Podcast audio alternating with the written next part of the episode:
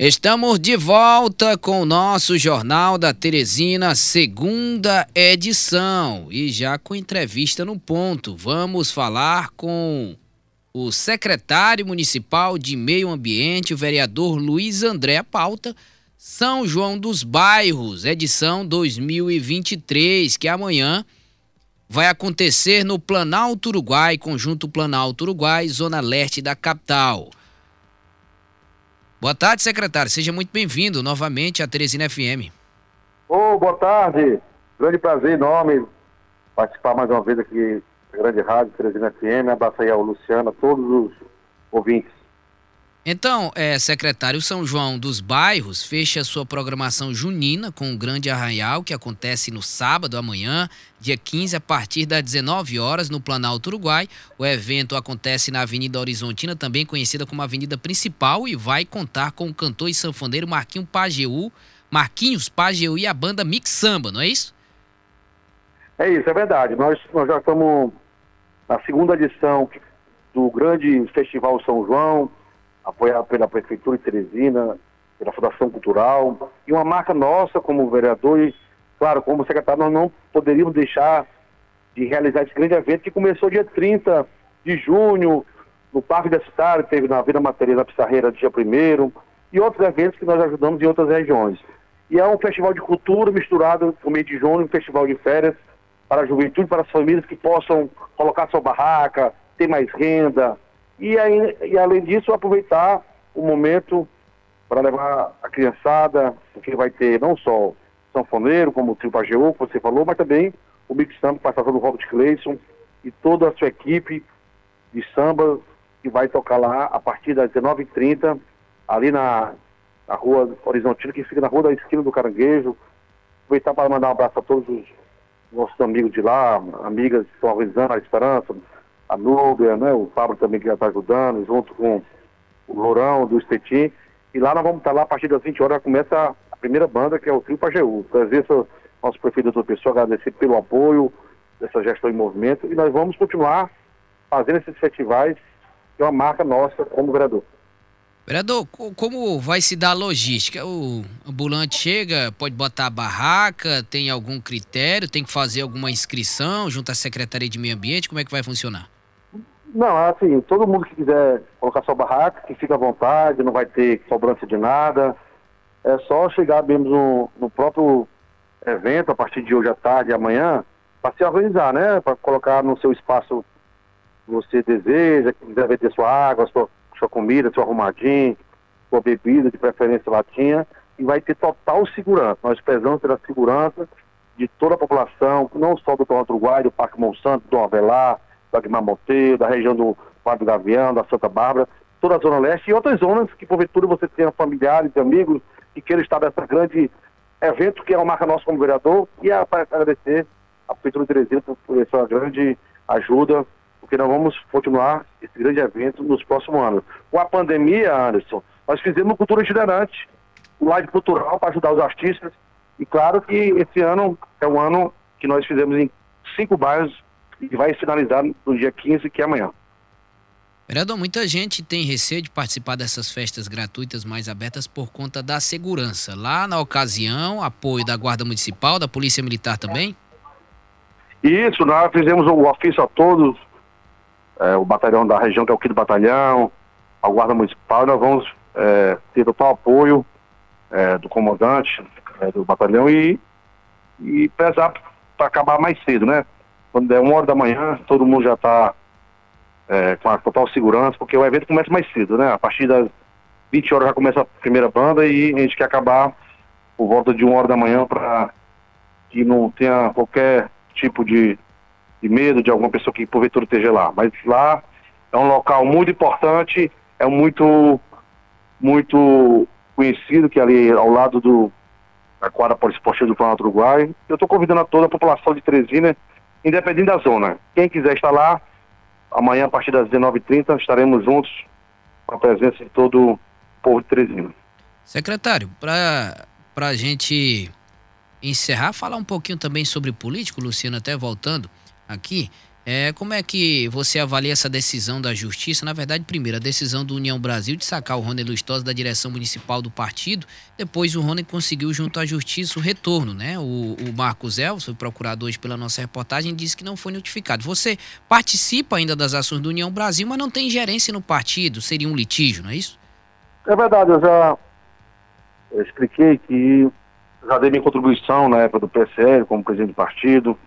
Estou focado na minha gestão como secretário de Meio Ambiente, e claro, também sou vereador de Teresina, e nós estamos organizando a chapa do republicano, mas o presidente municipal, Rony dos Torres, está todo com, com essa organização, ele está lutando pelo seu direito, né, de, de, continuar como presidente, fez a convenção, e vamos esperar os acontecimentos para que essa turbulência é, seja realmente decidida pela justiça, e vamos esperar aí até final do ano, começo do próximo ano, porque as janelas partidárias só serão no mês de março, né? Até lá vai ter muito tirão daqui, tirou da lá e vai acabar a Executivo Nacional decidindo. Mas o meu foco principal é trabalhar pela articulação aqui do, do republicano, que é partido do prefeito outra pessoa. Dá para enfrentar esse desafio dentro do republicano, é, secretário? Muita gente dentro do partido, né? Muita gente mesmo dentro do partido buscando a reeleição ou um mandato eletivo, né? E o prefeito já tem à disposição, Verdade. além do Republicanos, o Avante e Democracia Cristã. Nós tivemos uma reunião é, na quarta-feira, o Rony Lustosa, que é secretário de administração, está um coordenador político e nós ouvimos, é, nós participamos junto com outros colegas vereadores e secretários dos nossos é, as nossas opiniões, desejos e, e algumas queixas, né? E nós temos nossa opinião que queremos, na nossa ideia, que seria duas chapas representadas é, com secretários e vereadores, mas ficam mesclados, né? Não vai ter uma chapa só os que estão mais fortes, não, faz uma divisão equitativa. Se tem um candidato que tem 5 mil votos do lado, tem que ter um candidato com 5 mil votos do outro lado. E a chapa menor do, as pessoas que não têm mandato, que nem são vereadores que tiveram até 2 mil votos, a média a gente está dando opinião, mas não quer dizer que isso vai acontecer, mas vamos esperar os acontecimentos. O pessoal aceita o capitão Roberval Queiroz em uma chapa menor, o Neto Angelim, inclusive, já criticou. Ah, o, o capitão Roberval Queiroz é a democracia cristã, mas ele já tem um certo potencial político, estrutura, vai para um partido menor e fica mais fácil de se, de se reeleger. O senhor aceitaria Sim, também? Inclusive, Anas, ele teve lá na reunião, foi bom que ele teve, ele expressou a sua opinião, mas ele vai aceitar a decisão da maioria. Se a decisão da maioria for essa, que, que vários vereadores e secretários falaram, ele vai ter que atender a decisão da maioria. O que decide é a maioria, né? não é nem o Luiz André, não é nem o Roberval, não é nem o Ron, não é nem o deputado Jová, é o conjunto de fatores que vamos levar até o líder maior, que é o nosso prefeito, outra pessoa, para que ele possa, ele possa avaliar os critérios e em março é o mês final, ou seja, até lá nós, nós vamos ter aí praticamente oito meses para definir é, reuniões é, quinzenais para que nós possamos mostrar um relatório de todos os pré-candidatos, tá bom? É, vereador, boa tarde, é Luciano Coelho. Luciano, é um prazer enorme, rapaz. Como é que tá? Tá tudo bem? Tudo bem, estou aqui na prefeitura aqui. Rapaz, é, era sobre isso mesmo que eu queria tratar com você. Agora, é, é, o prefeito está definindo quem são os aliados, quem são as pessoas com quem ele vai poder contar para a próxima eleição. E aí deve haver uma delimitação da participação dos partidos na gestão municipal. O senhor já afirmou que vai se integrar aí ao republicanos, mas tem outros partidos que estão na oposição e que ocupam cargos. Como é que está a, a discussão sobre esses cargos que são ocupados por partido. Vamos citar aqui como exemplo o PT, por exemplo, que vai ter que definir agora, vai definir um candidato, mas ocupa pastas e outros partidos também. Já houve essa discussão também sobre a ocupação desses cargos? É claro, a minha opinião eu já tinha dado em outras entrevistas, na, na rede social, enfim, mas essa é uma decisão do prefeito doutor Pessoa. Está é, chegando outros pré-candidatos a vereadores que quer também serem prestigiados, querem trabalhar, mas quando for o próximo ano, na beira do ano, vai ser o momento que cada um vai definir que lado estarão. Seja do lado do prefeito, seja do lado dos outros pré-candidatos de outros partidos, mas faz parte da democracia, faz parte do jogo político. E o prefeito está atento a tudo isso, então vamos esperar os fatos, os acontecimentos, para que todo mundo, claro, está pensando em se reeleger, todos os 29 vereadores, né? Todo mundo vai procurar o melhor para si, os partidos têm mais chance, mas é, eu sempre falo que a base administrativa é diferente da base política, mas quando chega o momento da virada do ano, né, às vezes o discurso tem que ser um só. Quem está do lado do prefeito, tudo bem, que vai ficar do lado do prefeito. Quem não, não, não, não esteja aqui, pense e reflita no, no seu posicionamento é, durante o período eleitoral. Mas muita coisa vai acontecer, vamos esperar aí a, a decisão do líder maior do prefeito da o, Os aliados não estão reivindicando essas vagas?